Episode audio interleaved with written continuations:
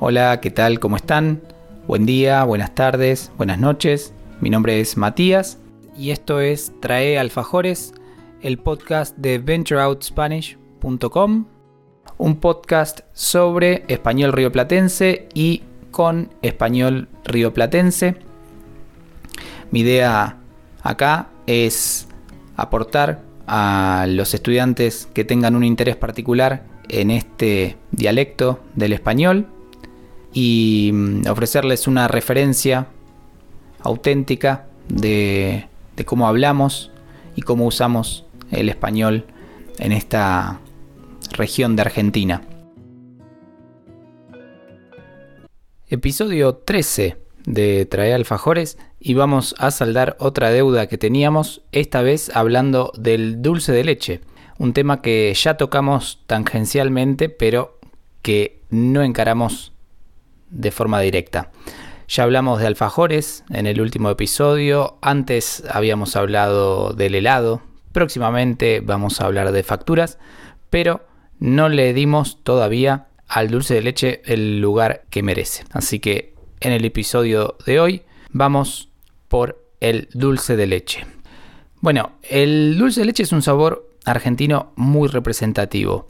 Aunque existe en otros países y el sabor puede ser bastante parecido al argentino, me parece que lo que hay en Argentina es una fijación muy fuerte con el dulce de leche que no sé si es tan clara en otros países. Lo comemos solo y también se lo ponemos a todo. Es común comerlo en el desayuno, en una tostada o en un pan con manteca y dulce de leche o con queso blanco y dulce de leche o a la merienda. Hay panqueques con dulce de leche, hay flan con dulce de leche, budín de pan con dulce de leche. El helado de dulce de leche y sus mil variantes es algo que no pueden perderse y lo mismo con los alfajores de nuestro último episodio. En los kioscos también hay una tableta de dulce de leche que se llama Bauquita que no me canso de recomendar. Una torta de cumpleaños en el 75% de los casos tiene dulce de leche. Puede tener también crema, baño de chocolate, mil cosas así por el estilo, pero casi seguro una torta de cumpleaños tiene dulce de leche. Los ingredientes del dulce de leche son leche entera, azúcar y bicarbonato de sodio. Ahora, algo curioso es que muy pocas veces comí dulce de leche casero y creo que esto es igual para muchos argentinos y muchas argentinas. No es una receta especialmente difícil, pero creo que no es tan común cocinarlo, hacerlo en casa, porque la receta implica estar sobre la olla unas casi dos horas y hay que tener mucho cuidado con el punto de cocción para evitar que se pase.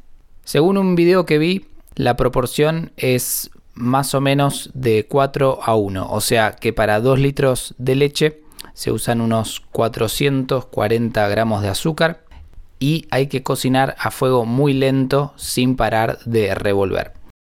Algunas personas que no consiguen dulce de leche en el extranjero lo que hacen es cocinar la leche condensada y parece que al cocinarla alcanzan un punto muy parecido al que tiene el dulce de leche. Quienes dicen que el dulce de leche es demasiado empalagoso y no les gusta por eso. Eh, también muchos extranjeros tienen la misma crítica. Generalizando a muchos extranjeros el mate no les gusta porque es muy amargo y el dulce de leche no les gusta porque es muy dulce. Pero sobre gustos no hay nada escrito. Mi recomendación para todos los humanos de este diverso planeta es que lo prueben y decidan. Por lo pronto, esto ha sido todo por hoy. Nos encontramos la próxima con otro episodio. Mientras tanto, pueden visitar ventureoutspanish.com y seguir aprendiendo cosas de Argentina y del español rioplatense.